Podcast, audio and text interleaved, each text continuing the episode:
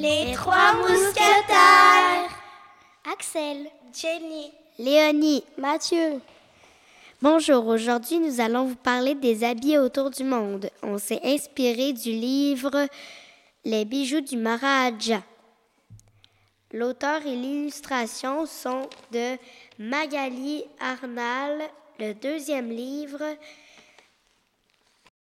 le deuxième livre est Le jour où la famille Annika, le jour où la famille s'est agrandie. L'auteur et l'illustrateur est Sabine Kotz.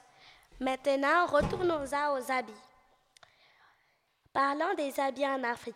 Les habits en Afrique sont très colorés. Est-ce que, est que les, les garçons portent des robes? Les garçons portent des...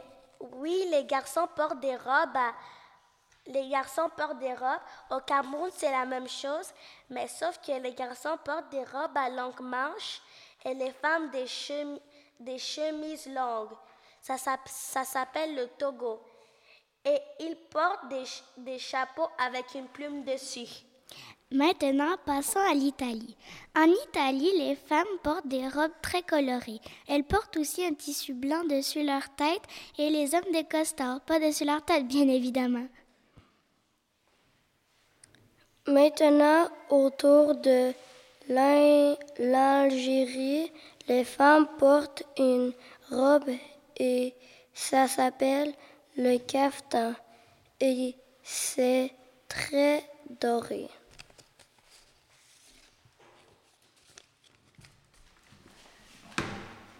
Les habits au Japon sont très souvent rouges ou roses.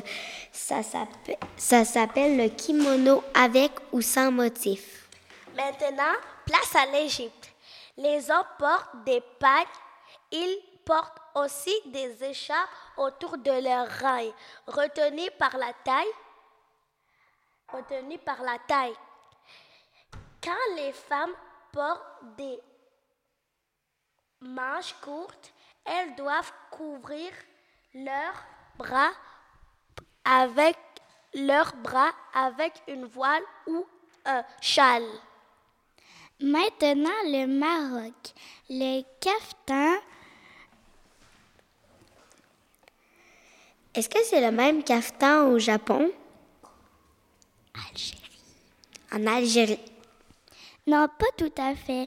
Au Maroc, c'est euh, sous une tunique longue et généralement avec des manches longues.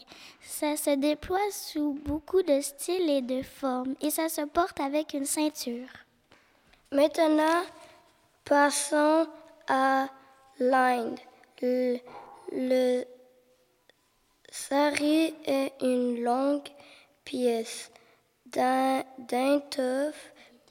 d'étoffe d'étoffe portée par des millions de femmes d'Asie du Sud.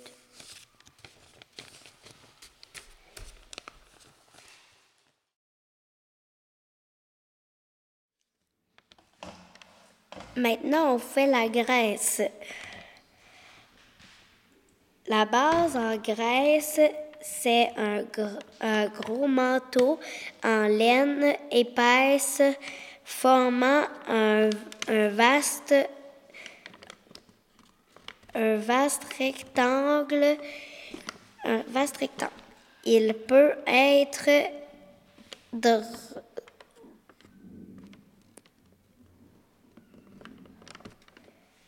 drapé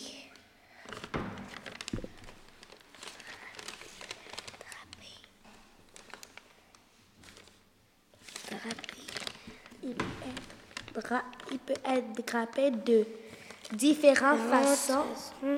Comme porté en châle sur le dos et les, et les bras.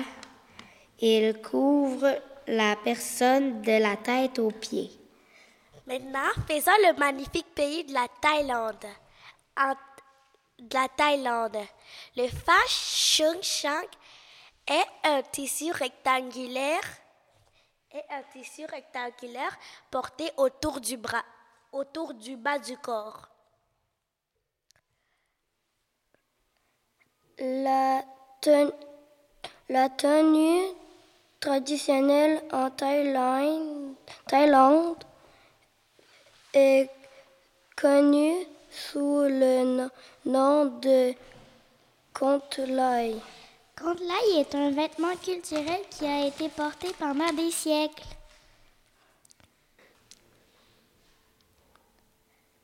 Les- Les trois Mousquetaires. Axel, Jenny.